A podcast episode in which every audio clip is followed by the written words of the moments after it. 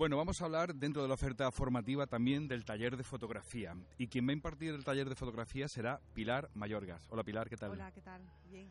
Bueno, ¿cómo te planteas este taller? Queremos eh, saber contenidos, porque todo va en, en torno a la fotografía digital. Bueno, la fotografía digital es la base, digamos, donde se apoya el taller fotográfico. Eh, y después, bueno, pues toda la serie de, conceptos fotográficos y, y, géneros y todas las aplicaciones posibles que podamos atender en el curso, aplicaciones profesionales. Bueno, háblanos de contenidos. Eh, el que vaya a apuntarse a ese taller, eh, ¿con qué se va a encontrar? Y, y sobre todo, ¿cómo va a disfrutar? Porque se trata de disfrutar también, de aprender muchísimo pues vamos a ver, la fotografía es muy desconocida, aunque sea un medio muy accesible para todos, pero realmente la fotografía en sí es muy desconocida. Entonces, yo creo que se va a encontrar un medio completamente nuevo, de muchísimas maneras de expresar y sobre todo con múltiples aplicaciones. La fotografía hoy en día se utiliza para todo y bien usada y bien organizada puede ser muy útil para no solo para para orientarse profesionalmente como fotógrafo, sino en, otra, en otras profesiones. El alumno del taller eh, se puede llevar una sorpresa, quiero decir, puede eh, saber que tiene condiciones para la fotografía y no saberlo.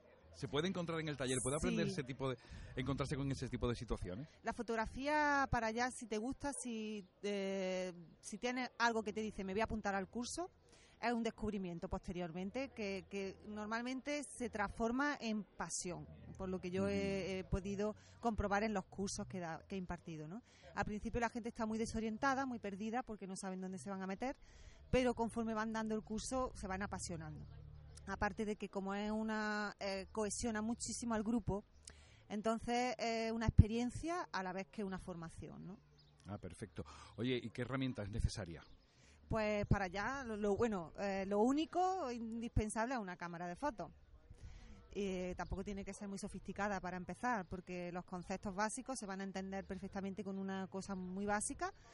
Y, empezar a descubrir, eh, bueno, pues la mirada, la técnica, eh, saber observar bien y, y, bueno, componer, limpiar la imagen, por qué una imagen está, por qué te gusta una fotografía sin tú saberlo y por qué no te gusta.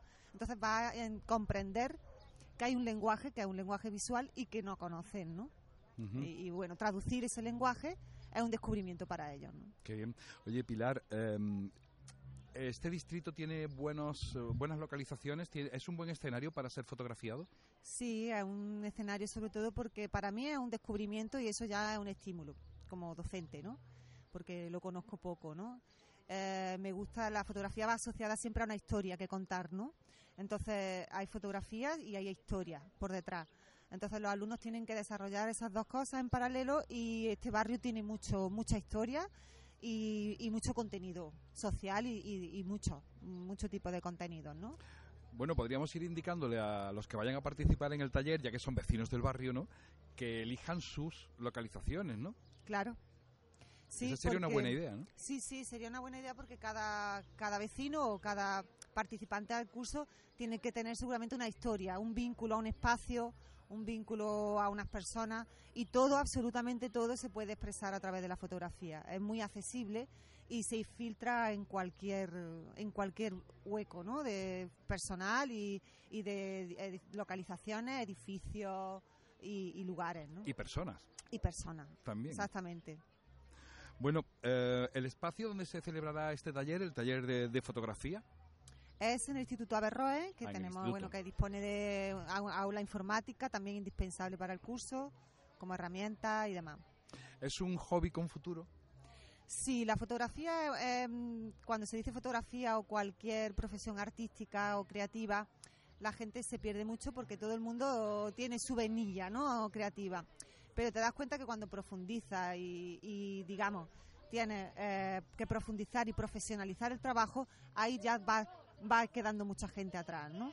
Entonces sí, eh, y además es muy vendible. O sea, la fotografía se vende bien porque eh, estamos ahora mismo en una era de la imagen. así que es muy necesaria y sobre todo distinguirse y hacerlo bien, ¿no?